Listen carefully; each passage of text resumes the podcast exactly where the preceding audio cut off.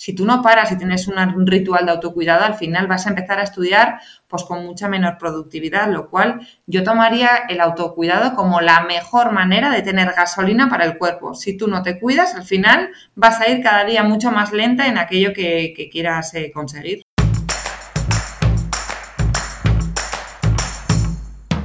Hola, soy Úrsula Campos, autora del libro Hay una plaza para ti y creadora del programa de alto rendimiento para opositores. Para aprobar tu oposición no solo necesitas estudiar, y aquí hablaremos de todo lo que te preocupa. Productividad, gestión del tiempo, técnicas de estudio, motivación y claves para aprobar tus oposiciones. Sube el volumen que comenzamos. Hoy nos acompaña en este episodio Amagoya Eizaguirre, autora del pequeño libro de los hábitos saludables que es licenciada en Administración y Dirección de Empresas, coach ejecutiva y coach de equipo y actualmente estudiante de Psicología. Bienvenida, Magoya, ¿cómo estás? Hola, hola, ¿qué tal? ¿Cómo estás? Muy bien, pues la verdad que con ganas de este podcast y con una tope de energía. Qué bien, qué alegría. Te he presentado, bueno, pues de una manera así un poco escueta, porque me gustaría que nos explicases tú misma tu trayectoria y quién eres, porque es una historia muy inspiradora, Magoya. Eh, menudo trabajo, Úrsula, porque cada vez que me hacen describirme no sé ni cómo hacerlo. Yo creo que nos pasa a las emprendedoras que no nos dedicamos solo a una cosa. Y bueno, voy a hacerte, voy a intentar resumirlo, voy a intentar resumirlo a ver si puedo. Eh, yo vengo del mundo multinacional, he estado 10 años trabajando en multinacionales y bueno, he trabajado en multinacionales muy, muy bonitas, muy chulas, en las que he tenido experiencias muy buenas y he tenido experiencias muy malas. Entonces, eh, bueno, tras trabajar en varias multinacionales, en la penúltima empresa me lo pasaba muy, muy bien, era una pasada de trabajo. A veces me levantaba diciendo, ¿cómo me pueden pagar por esto? ¿no? Porque yo organizaba eventos, eh, llevaba marcas premium, lujo, eh, comían estrellas Michelin, eh, luego me iba a un evento de estos de gala, vamos, increíble pero me pasaba que, claro, vivía a, un nivel de, de pues eso, de, de, entusiasmo y demás que no me permitía ni parar ni descansar, lo cual estaba agotada yo encima organizaba los eventos, luego presentaba, luego organizaba las fiestas, etcétera. Entonces llegó un momento que me dije a mí misma, yo tengo que parar, yo no puedo seguir con este ritmo, soy súper joven y estoy envejeciendo a unos niveles que no es ni medio normal de, de, este, de, este trote, ¿no? Y eh, ahí decidí cambiarme a la última empresa, que fue una farmacéutica, donde el ritmo cambió radicalmente, donde yo tenía un puestazo, tenía, eh, bueno, pues un puestazo, salario pues muy bueno, tenía todo lo que tenía que tener, pero a la vez nunca me había sentido tan perdida porque me aburría muchísimo. En ese trabajo pues pasó que de estar a tope pues me pasaba un trabajo muy tranquilo, yo a las 6 terminaba de mi trabajar, pero no le encontraba sentido a la vida porque me parecía un rollo lo que hacía de lunes a viernes, me aburría un montón entre semana y no entendía qué es lo que me pasaba, ¿no? Porque tú hablas con todo el mundo y dices, no, tengo un trabajo, de salario muy bueno, tengo casa, tengo pareja, tengo todo, y a la vez estoy muy perdida que no le encuentro sentido a la vida y la gente nadie te entiende. Y ahí es cuando me metí de lleno en el mundo del crecimiento personal, me metí a estudiar coaching que era para mí, no era para ejercer ni mucho menos, era para mí, para entender qué es lo que me pasaba y me aficioné muchísimo. Ahí estudié coaching de equipos, executive coaching, life coaching, bueno, todo lo que tiene que ver con el crecimiento y desarrollo personal y es cuando me di cuenta que realmente, pues bueno, mis valores principales, que eran la diversión, eran la libertad y era la creatividad, pues en el ámbito laboral no lo no se estaba ejerciendo, lo cual estaba totalmente eh, yendo en contra de mi naturaleza o de mi ser. Por eso entre semana yo me encontraba muy baja de energía, me encontraba sin ganas de hacer nada. Y ahí es cuando me di cuenta que tenía que salir de ahí. No sabía cuál sería el siguiente camino, no sabía si era otra multinacional, si era otra empresa, pero tengo una pareja que me inspira muchísimo, que es mi marido, que es emprendedor, que él está enchufado 24/7, súper conectado con su propósito, le encanta su trabajo, durante el día, bueno, cada vez que me contaba sus días eran apasionantes, lo cual él me inspiró y dije, bueno, voy a probar qué es esto del emprendimiento y voy a, lo que voy a hacer va a ser, no voy a dejar mi trabajo y voy a abrir una cuenta en Instagram donde voy a hablar de hábitos, que para mí el hábito de correr me ha forjado como persona y es algo que me ha identificado ahí a donde voy siempre, es algo que han destacado en todas las empresas. Y voy a hablar de hábitos que para mí son la clave de la vida, somos la consecuencia de lo que hacemos cada día y voy a hablar de crecimiento personal. Resulta que la cuenta de Instagram lo lanzo en el 2020, pues en octubre más o menos, y bueno, tiene un boom brutal, que en, pocos meses tengo muchísimos seguidores. y el Grupo Planeta me propone escribir un libro, igual que mi Instagram, donde yo utilizo mucho la ilustración para hablar de hábitos y, le gustó mucho cómo lo presentaba, entonces eh, me, me, aventuré a escribir el libro hasta que ya el año pasado, en diciembre, tuve que dejar el trabajo porque no podía compaginarlo todo, porque al final me salieron muchas formaciones, ponencias, colaboraciones con medios, y es verdad que ahí es donde vibraba, lo cual, bueno, el año pasado ya dejé, bueno, no hace ni un año, dejé mi trabajo y ya he montado mi empresa y ahora, pues bueno, puedo decir que soy emprendedora, tengo mi propia empresa donde ofrezco formaciones, eh, comunicación, eh, eh, colaboraciones con marcas, colaboraciones con medios y luego he creado una plataforma digital para, sobre todo, enfocado en el bienestar emocional y gestión emocional y creación de hábitos de los empleados de las empresas, que es donde yo, bueno, soy fuerte porque he estado ahí, ¿no? Aunque también va dirigido a público final. ¡Wow, Amagoya! ¡Qué carrera meteórica! Increíble, es súper emocionante escuchar cómo, pues bueno, cómo a veces esas, esa magia, ¿no? Esa, esas cosas ocurren y te llama una editorial para escribir un libro y abres una cuenta y te va súper bien y todo empieza con esos valores, ¿no? Con la mm. identificación de esos valores que para ti eran importantes como la creatividad, la diversión, la libertad. Es importante eh, pararse a pensar en, en qué valores son los que nos mueven y nos hacen vibrar. Sí, es que ahí es cuando empiezas a vivir desde el ser, ¿no? Y no desde el tener, porque yo a nivel conceptual lo tenía todo. Yo, el nivel, o sea, la definición del éxito que había estudiado en la universidad y de lo que se lee fuera, lo tenía. Y nunca me había sentido tan vacía. Yo ese vacío lo llenaba con compras, con eventos, con estar continuamente ocupada, porque realmente no quería parar a observar qué es lo que pasaba. Pero cuando observas que tienes todo, pero estás muy vacía, dices, es que no es por aquí, porque es que lo siguiente que es que me asciendan, pero eso a mí me hace ilusión. Así va a ser el resto de mi vida. Te haces este, este tipo de, preguntas y, ahí es cuando salen cositas. Y salen cositas de voy a tener que revisar qué es el éxito para mí, voy a tener que revisar qué es la felicidad para mí, voy a tener que ver realmente qué es lo importante para mí, no para los demás, para mí porque quizá para mí la libertad sea lo más importante y otra para otra persona, ¿no? Y es igual de válido, ¿no? Entonces es súper importante pararse a analizar realmente qué tipo de vida queremos vivir, porque solo vivimos una vez. Eso está clarísimo. Pero fíjate, Amagoya, que yo no veo tanta diferencia entre esa vida que hacías de eventos, de un montón de cosas, a la, hora, a la vida que llevas ahora, que estoy segura que también es igual. En ese aspecto de no parar o tener muchos eventos. Pero hay algo que ha cambiado. ¿Qué ha cambiado?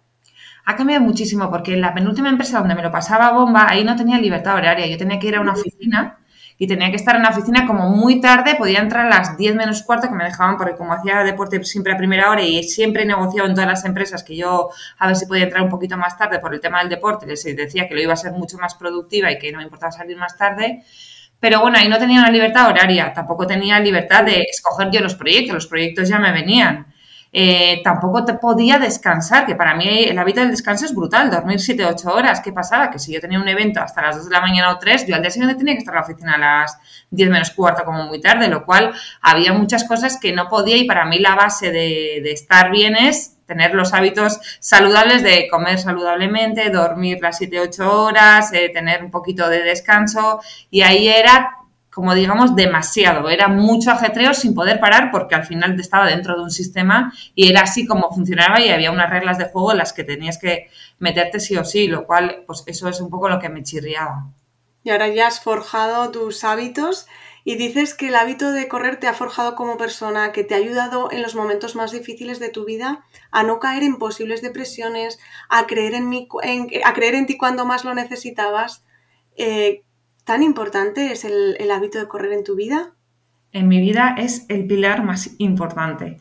Esto no quiere decir que yo ya sé que hay mucha gente que me dice que correr es malo, etcétera. Yo no voy a contradecir eso. Yo llevo 22 años, no me he lesionado nunca. La única vez que me he lesionado ha sido en el confinamiento por haber parado, lo cual mi cuerpo está súper preparado para correr y es donde disfruto y es donde, vamos, es que donde yo conecto con mi ser. Entonces, eh, yo no voy a debatir si es bueno o no. A mí me ha ayudado muchísimo.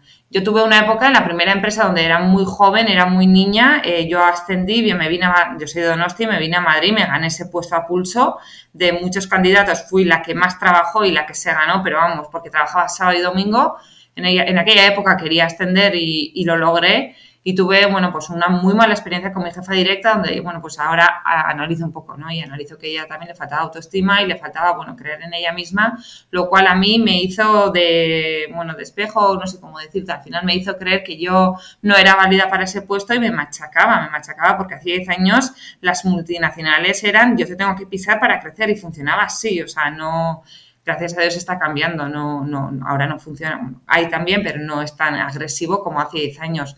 Lo cual eh, yo estaba muy mal en Madrid, en una gran capital, siendo bastante joven, sin mucha experiencia laboral, y yo cuando corría conectaba conmigo misma y decía, si soy capaz de levantarme a las 7 de la mañana, si soy capaz de ir a correr, si yo cuando corro encima marco yo mis ritmos, hay veces que voy rápido, hay veces... es decir, era una especie de reconexión con mi ser que yo decía, ¿Cómo que no soy suficiente? Yo es que soy suficiente. ¿Qué es lo que quiero? ¿Qué es lo que no quiero? Nadie, no voy a permitir que nadie me diga que no soy válida para este puesto. Entonces yo me acuerdo que ese hábito me ayudó muchísimo, pues bueno, a no caer pues en una posible depresión seguramente y a no coger las maletas y volverme a, mi ciudad, ¿no? Y bueno, pues eh, a través del correr eh, puse un plan de acción en marcha y me pasé a la siguiente empresa que fue una maravilla y bueno, uno de los mejores años de mi vida digamos que fue como una palanca, ¿no? Que te ayudó a creer en ti y a decir, bueno, si yo me soy capaz de levantarme todos los días, soy capaz de, dar más pasos, ¿no? ¿Cómo empezaste a correr o siempre has corrido desde que eras niña? Pues de descubrí este hábito de correr que me gustaba en el cole, sin querer. Mis padres nunca me han, que ellos siempre han dicho que es fallo, pero bueno, ellos han hecho lo que han podido y, como han querido como ellos pensaban que era mejor. Es verdad que en casa nunca se me ha inculcado la, cultura del deporte. En mi casa se ha inculcado mucho la cultura de música. y tocaba piano, estudiaba francés, em, bueno, y, a mí me encantaba el deporte, pero es verdad que en casa, pues bueno, no sé por qué no, no, no había esa cultura y en el cole, pues el profesor de gimnasia nos ponía las pruebas de atletismo y yo es que ganaba a todos los, a los chicos, eh, me encantaba y yo decía, aquí hay algo, aquí hay algo que me encanta, que me vibre y es que soy buena en esto, ¿no? Entonces yo me acuerdo que ya en segundo de la ESO, en aquella época, le dije a mis padres, oye, mira, que yo dejo el francés, yo dejo el piano porque yo me voy a meter en atletismo, porque es algo que me encanta. Y bueno, es verdad que mis padres nunca pusieron ninguna resistencia y ahí es cuando empecé ya a correr y a descubrir la magia, que era una cosa espectacular, es que sacaba lo mejor de mí el deporte. Qué bueno. ¿Y lo recomiendas para los, para los opositores eh, empezar a correr? Correr no, yo lo que sí que recomiendo es hacer ejercicio o mover el cuerpo. Yo no, no me cuesta mucho recomendar el correr porque creo que si nunca has corrido y la tendencia esto que hay de, ir del 0 al 100 puede ser incluso peligroso, ¿no? Yo sí que recomiendo que probéis deportes, que probéis eh, cosas que, que, que, os gusten. Lo más importante para conseguir adherencia y para conseguir el hábito es hacer algo que realmente te gusta a ti y que también se adecue un poquito a tu estado de cómo estás físicamente y también a cuánto tiempo le puedes dedicar al día todos le podemos dedicar 10, minutos, 10, 20, incluso 30 minutos al día, hay que quererlo, ¿no? Y si no te gusta nada, nada, nada, porque lo has probado todo, pues mira, caminar es un deporte maravilloso que si caminas rápido tiene muchísimos beneficios y está demostrado científicamente que te ayuda absolutamente todo. De hecho, yo me acuerdo que estuve de Erasmus en Chile, en, Chile, y ahí estaban muy avanzados en el crecimiento personal y tenían un programa muy bueno de deporte donde les obligaban a todos los eh, alumnos a hacer deporte porque tenían demostrado que luego eran mucho más eficientes a la hora de estudiar y que tenían que dedicar menos tiempo a estudiar la misma asignatura, tenían evidencias científicas y, bueno, pues al final hace que, se proceda mucho mejor la información a nivel mental y ellos tienen un abanico de deportes, no sé si había hasta 34 o 35 diferentes tipos de deporte para poder escoger, así que no había excusa para no ponerlo en práctica. Era además muy beneficioso, yo creo que en todos los ámbitos, ¿no? No solo en el, en el intelectual, que yo tenía un profesor que siempre decía, lo que es bueno para el corazón, como es el, el ejercicio, es bueno también para el cerebro, ¿no? De alguna manera también nos ayuda a oxigenarlo y a, abrir esos, esos vasos sanguíneos de alguna manera. Y para mí es importante también por las endorfinas que se liberan, por cómo te sientes, ¿no? Después de hacer algo de ejercicio, aunque al principio de mucha pereza. Así que súper importante esto que has dicho, que para una mayor adherencia hay que, te tiene que gustar, ¿no? Tiene que vibrar de alguna manera contigo y te tiene que interesar y tienes que querer, ¿no? Tú dices que los hábitos son nuestro destino. Exacto. Es importante pararse a pensar en o, cómo, cómo podemos empezar a construir ese destino a través de nuestros hábitos. Bueno, es que primero tenemos que tener en cuenta que los estudios dicen que el 40% de las cosas que hacemos son hábitos, pero yo diría que es mucho más en general. Cada día vamos más en manera automática, de forma automática. ¿Y qué es lo que hace que vayamos de manera automática? Los hábitos, lo único que hace el cerebro es memorizar todo aquello que repetimos continuamente y lo replica para no gastar energía. La única función del cerebro es, mira, no gastes energía, yo quiero que ahorres lo máximo, lo cual todas las cosas nuevas que hagas, te voy a poner la mayor resistencia del mundo para que no gastes ese tipo de energía, ¿no? No quiero que gastes esa energía. Yo quiero que ahorres energía por si ocurre algo, tienes que pues, salir huyendo, lo que sea, ¿no? Lo cual quiere decir que el cerebro va aprendiendo todo lo que hacemos cada día, va repitiendo y tú, si no eres consciente, si no paras, cada día vas a hacer sin querer lo mismo, porque es así como funcionamos de manera automática. Lo único que quieres es ahorrar energía. Lo cual, lo primero que hay que hacer es parar y analizar bien qué tipo de vida tengo, qué tipo de vida quiero tener, quién soy en quién quiero convertirme. Para esto, que la persona en la que me quiero convertir, voy a analizar qué hábitos tengo en el día a día y voy a escoger un hábito que no me guste y voy a sustituir por otro hábito que me ayude a ser la persona que quiero ser. Y esto hay que empezar uno a uno y muy poco a poco. Y si pudieras elegir uno, en el que para empezar hoy mismo ya a cambiar ese destino, a, mejorar nuestra vida, a sentirnos mejor, ¿qué hábito nos recomendarías para empezar? El primero. El primero, el autoconocimiento, porque si tú no sabes quién eres y qué es lo que quieres, da igual el hábito, da igual el objetivo, porque vas a seguir haciendo lo que se supone que es bueno. Porque te han dicho que es bueno correr, vas a empezar a correr. Porque te han dicho que es bueno, eh, pues yo qué sé, el tai chi, vas a empezar a hacer tai chi. Quizá son deportes que no tienen nada que ver contigo, que no te van a ayudar a ser la persona que eres. Es decir, primero el autoconocimiento. ¿Quién soy? ¿Qué quiero ser? ¿Cuáles son las definiciones más importantes para ti? Mis definiciones. Y en base a ello voy a hacer un análisis de mi vida. Anda que no es difícil conocerse, ¿eh? porque llevamos años, años, algunas personas llevamos muchos años en el, camino del, del conocimiento personal o del crecimiento y, siempre te acabas sorprendiendo, ¿no? Y siempre estás aprendiendo. ¿Hay alguna herramienta que a ti te haya ayudado a conocerte? ¿Alguna ah, herramienta así específica o son muchas? Son muchísimas, pero bueno, hay herramientas técnicas, bueno, pues por ejemplo el coaching obviamente a mí me ayuda muchísimo, yo he tenido coaches.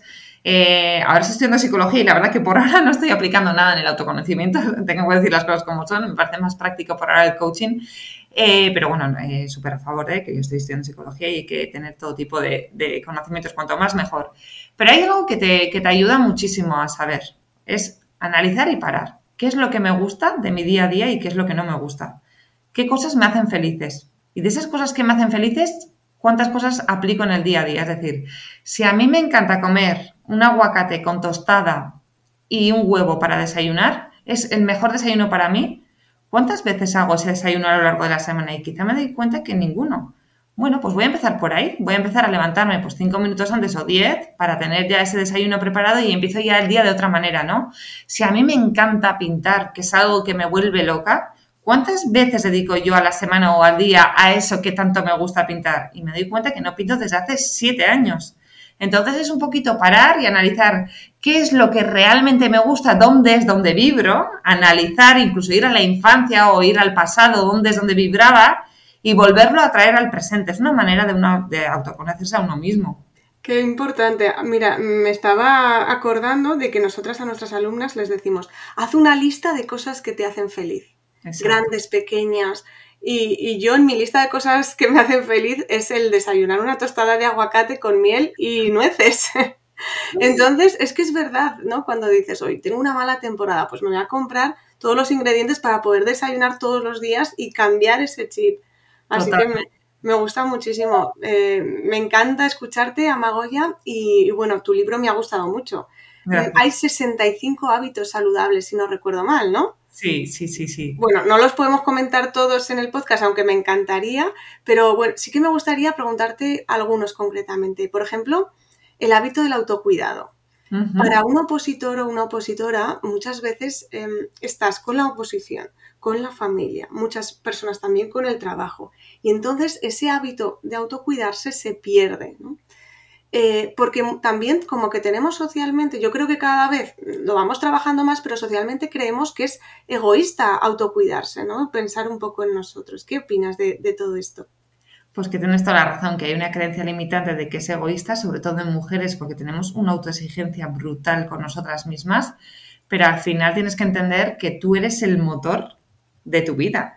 Y si tú no te cuidas, ese motor se va a ir apagando poco a poco. Entonces, esto es como la metáfora de si no afilas el hacha al final va a llegar un momento que no vas a cortar ningún árbol o que vas a cortar mucho más despacio todos los árboles. Esto es lo mismo. Si tú no paras y tienes un ritual de autocuidado, al final vas a empezar a estudiar pues con mucha menor productividad, lo cual yo tomaría el autocuidado como la mejor manera de tener gasolina para el cuerpo. Si tú no te cuidas, al final vas a ir cada día mucho más lenta en aquello que, quieras eh, conseguir. Además, tenemos la excusa perfecta que es que no tenemos tiempo para autocuidarnos. ¿Te suena, no? Sí, es que al final lo del tiempo es súper relativo. Para mí es prioridad y priorización, porque el tiempo es saber priorizar lo que es importante para ti. Y si tú no entiendes que el autocuidado es importante para ti, nunca vas a encontrar ese tiempo. Entonces el tiempo se encuentra cuando creemos o cuando realmente para, vemos que es importante para nosotros y vemos que hay un beneficio para ello. Si no, nunca vamos a encontrar ese tiempo y obviamente hay que agendarlo y bloquear ese tiempo. Agendar, bloquear ese tiempo de cuidado y tú hablas de autocuidado emocional, físico, intelectual, espiritual y social. Exacto, sí, sí, sí. Es que hay muchos tipos de autocuidado.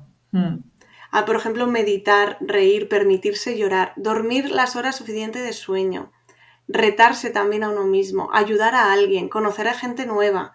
Qué importante y qué, y qué variopinto, ¿no? Es, podemos utilizar también este autocuidado en distintas facetas.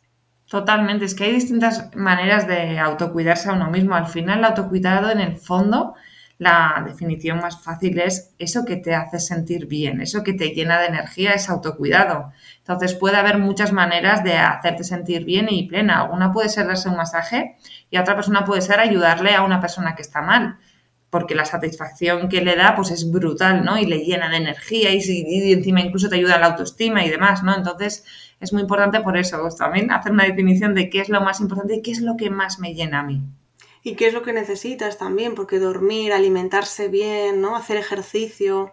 Exacto, es que esos son pilares fundamentales, que es por eso que dejé mi, segundo trabajo, que era maravilloso, porque no tenía los pilares fundamentales, eh, pues bueno, eh, en mi día a día. Me gusta mucho este, eh, este hábito del autocuidado, a ver si las personas que nos escuchan, pues se les, también se les enciende alguna manera, alguna lucecita de, de verlo así. Y mm, vamos a pasar al hábito de gestionar los pensamientos negativos. Este hábito me gusta porque no dices evitar los pensamientos negativos, sino dices gestionarlos. ¿Algún consejo para gestionar estos pensamientos negativos? Pues que al final el 90% de los pensamientos negativos son los mismos que ayer, antes de ayer y demás. Repetimos muchísimo los pensamientos. O sea, el 90% de te digo que son repeticiones.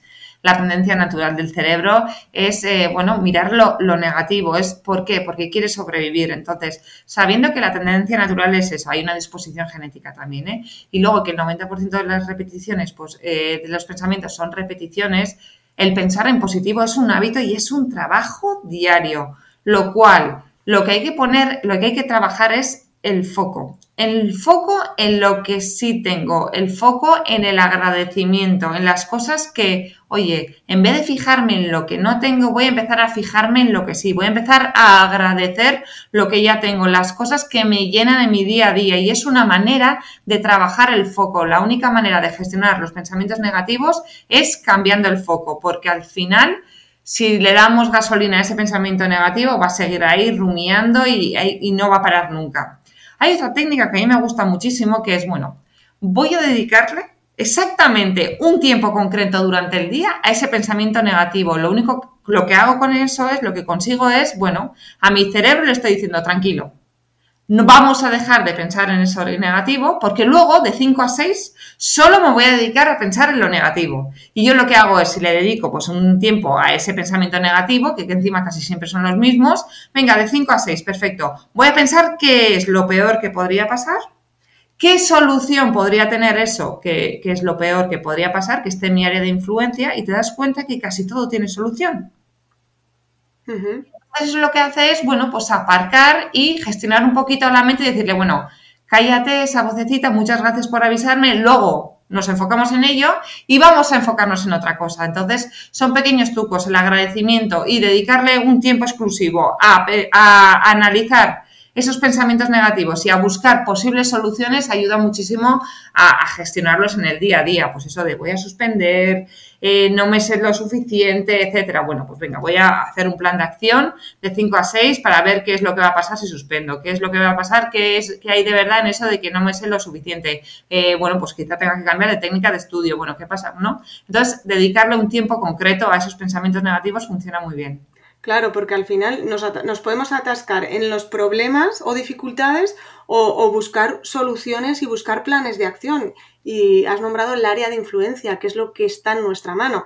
Digamos, por ejemplo, que pongan la fecha del examen en un día o en otro, eso no está en nuestra mano. Pero trabajar esas emociones negativas, esos bloqueos, sí que, sí que está en nuestra mano. Entonces es importante no centrarse en lo que en nuestra área de influencia. Y ese hábito de, real, de relativizar la técnica del 10-10-10, ¿puedes explicárnosla que me ha gustado mucho? Sí, está bueno, yo utilizo mucho, digo, bueno, esto que me preocupa, eh, en 10 minutos me va a seguir preocupando, puede ser, en 10 meses me va a seguir preocupando, quizá no, y en 10 años, pues seguramente que no. Esto también me servía mucho en el trabajo, porque en el trabajo, cuando trabajas por cuenta ajena, parece que de repente que no tengas una presentación a las 10.00, parece que puede ser un drama, pero seguramente en 10 meses ni te acuerdes de esa presentación. Y en 10 años ni te cuento, porque probablemente ni estés en esa empresa, ¿no? Entonces eso te ayuda muchísimo a relativizar hasta qué punto es tan grave eso que te ocurre. Importante, ¿no? Tener esa herramienta de decir, bueno, dentro de 10 meses seguro que no me acuerdo de esto, vamos a relativizar y vamos a, poner un poco los pies en la tierra. Otro hábito que, del que me gustaría hablar es del hábito de dejar de juzgar. Me ha llamado mucho la atención y es que mm, quizás hoy en día con las redes sociales, ¿crees que juzgamos más a los demás o, no? Eh, ya sabes qué pasa, que la realidad no existe. Al final, cada uno vemos en base a nuestras experiencias, nuestras creencias, eh, pues cada uno tiene una manera diferente de ver la vida. Entonces, cuando juzgamos, realmente estamos juzgando algo que vemos nosotros en base a la interpretación que hacemos del hecho concreto, lo cual es una manera de que nos está indicando que hay algo dentro de nosotros que nos está hablando y dando información de nosotros mismos. Lo cual, cuando juzgamos hay que mirarse muchísimo, en vez de poner el foco en los demás, en ponernos el foco eh, en nosotros mismos. ¿Qué es lo que me está molestando de mí que estoy viendo en esa persona? Y realmente eh, casi nunca vemos la realidad, sino la interpretación que hacemos y todo tiene, todo tiene varias interpretaciones. Es que a veces no, no es que esa persona tiene más tiempo que yo, lleva estudiando más tiempo, tiene más experiencia y estamos como, es que tiene una vida más fácil para estudiar, ¿no? Y de alguna manera también esa, ese juicio nos pone en una, en una posición como de, más cómoda, ¿no? Juzgamos muchas veces para decir, bueno, pero si yo no lo consigo es porque no tengo esa, esas facilidades, ¿no? O esa persona lo tiene más fácil, o esa persona, a veces, ¿qué podemos hacer cuando nos pillamos juzgando a los demás?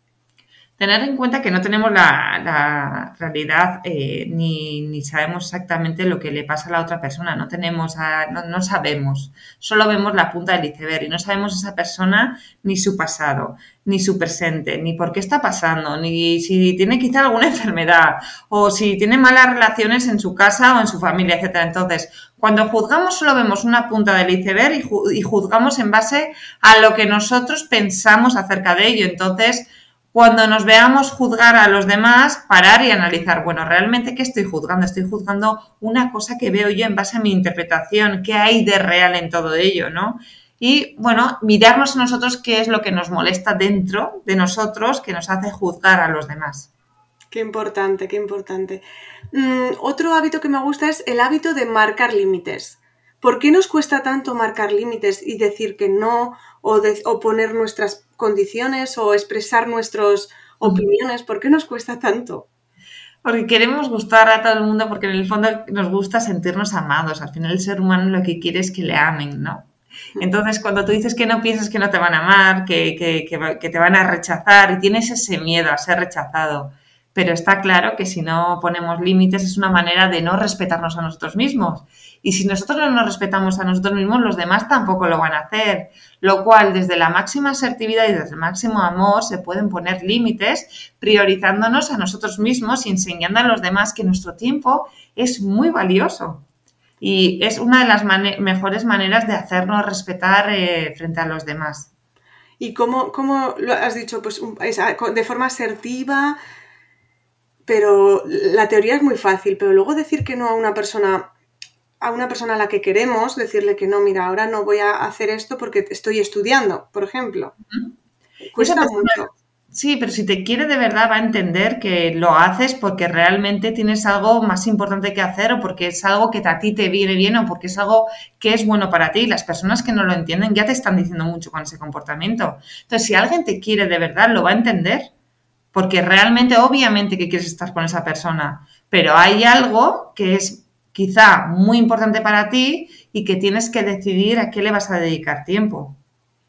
Importante. Y muchas, muchas opositoras lo comentan, ¿no? El, cómo establecer esos límites y, poder poner eh, ese espacio importante para que es estudiar, que al final muchas veces em, no podemos estudiar, luego tenemos el tiempo y estamos pensando en que hemos dicho que no.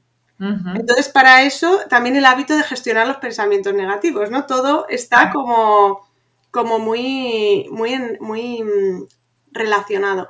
El hábito del orden, Amagoya, también lo, hablas mucho en el libro, me ha gustado mucho. ¿Cómo podemos ser más ordenados? Me he dado cuenta que es verdad que eso que dicen, que he leído muchísimos libros, que, que el orden o el desorden es una manera de, sacar lo que tienes dentro. Y yo me he dado cuenta conmigo misma que he hecho experimentos cuando peor he estado conmigo misma, pues hay pocas concretas. De repente mi habitación está muy desordenada. ¿Por qué? Porque dentro de mí tengo un ruido mental y un desorden que sin querer lo reflejo en el exterior. Lo cual cuando empiezo a ordenar me siento mucho más a gusto, empiezo a estar más tranquila, me da mucha más paz mental y lo más importante, me ayuda a enfocarme sobre todo a la hora de estudiar. Yo necesito tener el escritorio súper ordenado, porque si no, eso también me genera pues esa distracción. Si tengo el escritorio muy ordenado, con los apuntes encima de la mesa y los bolígrafos y los subrayadores necesarios, me ayuda a no distraerme y me ayuda a ser mucho más productiva y eficiente. Así que para mí el orden es una manera de no sé, de, darte paz mental, de ayudarte a enfocarte en lo que tienes que enfocar. Das algunas pautas en tu libro de, cómo ser más ordenada. Por ejemplo, dices, hazte la cama. ¿Tan importante es empezar, es hacerse la cama? Es una manera, es bueno, es una metáfora, es como decir, bueno, si tú empiezas ya haciendo pequeños gestos, que eres la clave, si empiezas haciendo la cama poco a poco, pues luego harás otra cosa, luego harás otra cosa, es la clave de los hábitos, hacer pequeñas acciones. En cuanto tú ya haces la cama y irás a la habitación, uy, te sientes un poquito mejor, dices, mira, esto ya está, esta zona ya está, ahora voy a empezar con otra zona. Pues venga, voy a empezar a ordenar ahora un poquito esto, lo otro. Es una manera de empezar ya desde el principio a poner un poquito de orden en tu vida. Porque si tú ya empiezas ya sin hacer la cama, dejando todo patas arriba, etcétera, eso se te va a ir acumulando y vas a llegar a un momento que es insostenible. Lo cual, esos pequeños ejercicios diarios, pequeños pasos, te animan a dar otros pequeños pasos. Otro, otro consejo que das es que organices el correo electrónico al final del día. Eh, que no guardemos en la bandeja de entrada los correos. ¿Dónde los guardamos? A ver, Amagoya, cuéntanos un poco. Yo tengo ordenado por carpetas y también tengo asignado un horario determinado para mirar los correos, porque si no, por inercia estoy continuamente mirando los correos, me voy despistando, cambiando de atención y al final lo más importante en esta vida y sobre todo para vosotros es la atención y el foco. Lo cual, para trabajar la atención y el foco hay que intentar no distraerse con nada, ni siquiera ni con los WhatsApp, ni los mensajes, ni nada. Lo cual, todas las personas que trabajan conmigo saben que van a, yo les voy a contestar a los mails, pero yo tengo un horario definido que lo he ido aprendiendo a lo largo del emprendimiento, que es yo de 12 a una y media contesto a todos los mails. Y de 7 a 8 también a otros mails, ¿vale? Es mi manera de organizarme porque yo dispongo de tiempo, etcétera. Cada uno tiene su manera de, de organizarse. Y cuando es algo importante, les digo a las personas, llamarme. Si es algo de vital importancia, que se va, no sé, a hundir una empresa porque yo no contesto, me llamáis. Pero el resto yo os contestaré y todo el mundo sabe que yo siempre voy a contestar y que tengo un horario asignado para esas contestaciones. Porque si no me pasaba que me pasaba, a mí me pasaba que me estaba toda la mañana o casi media jornada laboral contestando mails. Cambiando de asunto y cambiando de temas continuamente, lo cual el foco no lo trabajaba. Es imposible organizarse y luego al final también estás como apagando los fuegos de los demás, ¿no? Continuamente, sí, sí, sí, sí. Hay otro hábito que es el de perdonar de verdad. Perdonar, qué importante. Para mí sí que es importante porque te quita un peso de encima. Tú cuando perdonas no tienes por qué decirle a la otra persona perdón, ni tienes que hablar con ella ni nada, pero cuando perdonas de verdad, puedes hacerlo incluso escribiendo una carta para ti mismo o, bueno, desahogándote, de repente em, se te quita mucho peso de encima porque el foco es clave. Entonces, cuando tú tienes un rencor hacia una persona, sin querer estás gastando energía en esa persona, pensando en esa persona, y cuando perdonas, sueltas y ¡buf! Es un alivio que dices, mira, yo ya te he perdonado, yo ya me he olvidado, ni me acuerdo de ti y yo ya sigo con mi vida.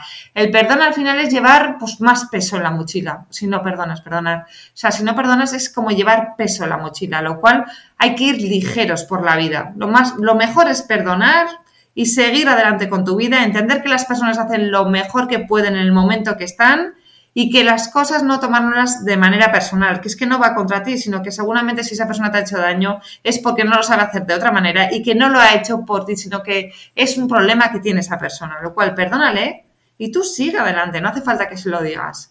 Yo hay muchas, muchas veces con nuestras alumnas y bueno, con los opositores en general, que se, que se reciben comentarios mm, que, que pueden doler, ¿no? Que pueden herir. Y entonces, como que cuesta ese, bueno, pues es que con el tiempo que llevas estudiando, pues ya, ya te lo sabrás todo, ¿no? Y la verdad es que se necesita un poco de ese perdón, porque realmente es que la gente, claro, lo dice desde, mm, básicamente, en general, a lo mejor hay malas intenciones en algunos casos concretos, pero yo creo que en general se dice sin, sin mala intención, ¿no? sí, pero aunque lo, sí, sí, pero aunque lo digan como la intención, da igual, si es que es una creencia suya de esa persona y, es su manera de ver que nada tiene que ver con la tuya. Película, ¿no? Exacto. Es su vida y encima, yo voy a decir una cosa, las personas más tóxicas en general son las que están a nuestro alrededor, incluso familiares, lo cual, mira, es que es su forma de ver, es que es su forma de vivir y es su forma de, ser en la vida. A mí no me gusta, yo no lo cojo, le perdono y yo sigo adelante. No voy a replicar eso, lo tengo clarísimo y yo soy otra persona. Qué bueno. Y ya por último, Amagoya, el hábito de la paciencia, porque para un opositor es imprescindible. ¿Qué podemos hacer para, para trabajar este hábito de la paciencia? a mí me ha ayudado mucho, a ver si os ayuda a vosotros, que yo también estoy estudiando, pero nada tiene que ver con una posición.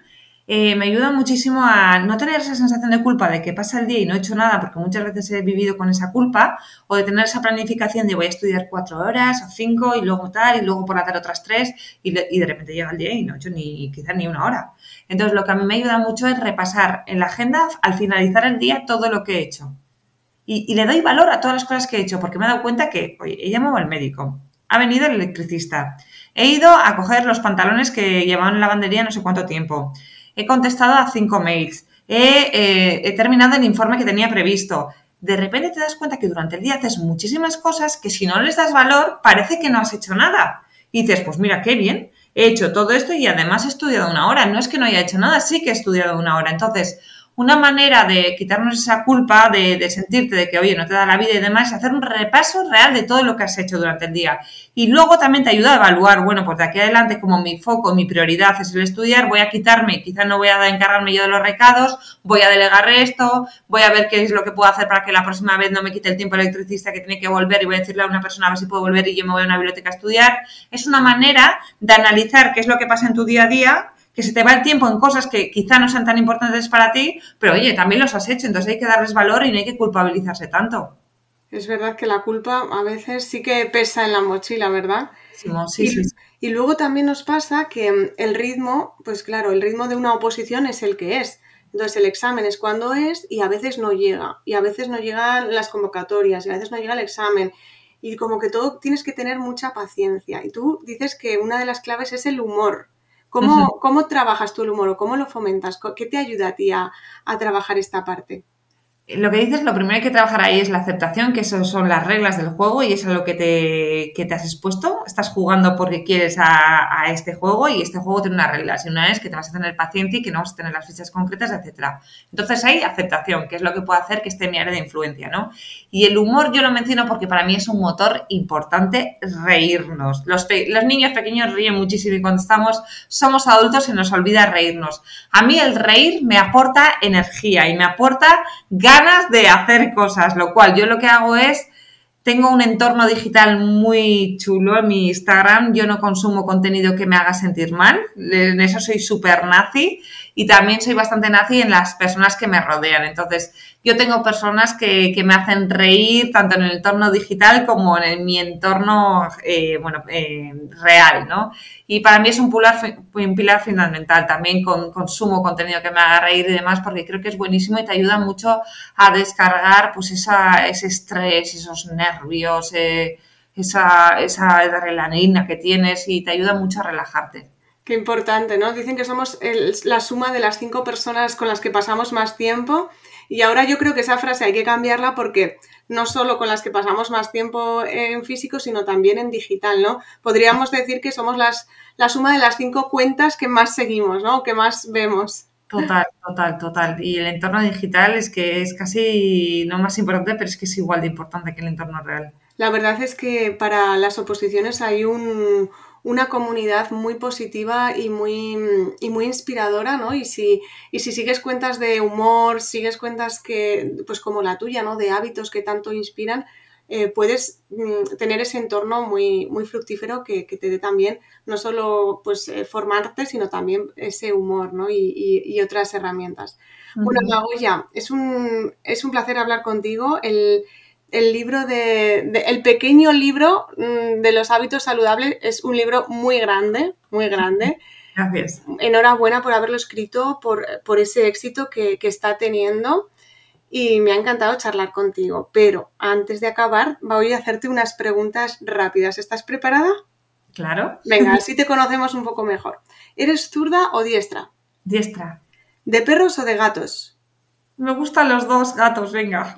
¿Té o café para inspirarte? Café. Un objeto que siempre te acompañe. Zapatillas de correr. Una ciudad donde celebrar la vida. Donosti. Un famoso al que admires. Pues a casi ninguno, la verdad. Me gusta mucho una mujer que se llama Mel Robbins. Mm, sí, la sigo, la sigo. ¿Es, eh, ¿Es la de los cinco segundos? Me encanta esa. La teoría de los cinco segundos para ponerte a estudiar. Yo he escrito un, artículo porque también me parece muy inspirador esa mujer. Un sueño cumplido. El emprender y ser dueña de mi tiempo. Wow, pelos de punta. ¿Y un sueño por cumplir? Seguir divirtiéndome, e ilusionándome cada día con las cosas que hago. Tengo claro que el día que me muera quiero decir, me lo he pasado muy bien en esta vida. Qué guay, qué inspiradora, eh, Amagoya. Gracias por haber encontrado un hueco para los opositores, un hueco para venir al podcast. Ha sido de verdad muy emocionante y te dejo el micro para que te despidas y digas a todos los que nos están escuchando dónde pueden encontrarte. Pues muchas gracias, ha sido un placer. Sobre todo me vais a encontrar en Instagram. Voy a dejarla en mi cuenta que es habituatea y ahí me podéis ver eh, con asiduidad. Ay, mira, nunca, siempre, yo siempre habituatea y es habituate a. Sí, pero bueno, la gente también llama sí. porque no tiene la tilde y me gusta mucho porque suena como a vasco, que yo soy de Donostia, así que me encanta también. Genial, pues allí eh, iremos a buscarte, te seguiremos siguiendo en Habituatea. Y bueno, pues muchas gracias por, por este ratito nuevamente a ti que estás al otro lado. Espero que te haya gustado el episodio, que te haya inspirado y que te lleves al menos un hábito para pasar a la acción ya mismo, en cuanto acabe este episodio. Un besazo enorme y nos vemos en un nuevo episodio del podcast de Úrsula Campos. Esto ha sido todo por el episodio de hoy. Espero que te haya gustado y que te haya inspirado. Déjame un comentario con tu parte favorita porque me encantará saber qué te ha gustado más o qué has aprendido. Y si quieres estar al tanto de mis formaciones y recibir contenido gratuito para opositores, suscríbete al correo de los lunes en mi página ursulacampos.com. Te espero en el próximo episodio y recuerda que este camino es mejor recorrerlo en buena compañía.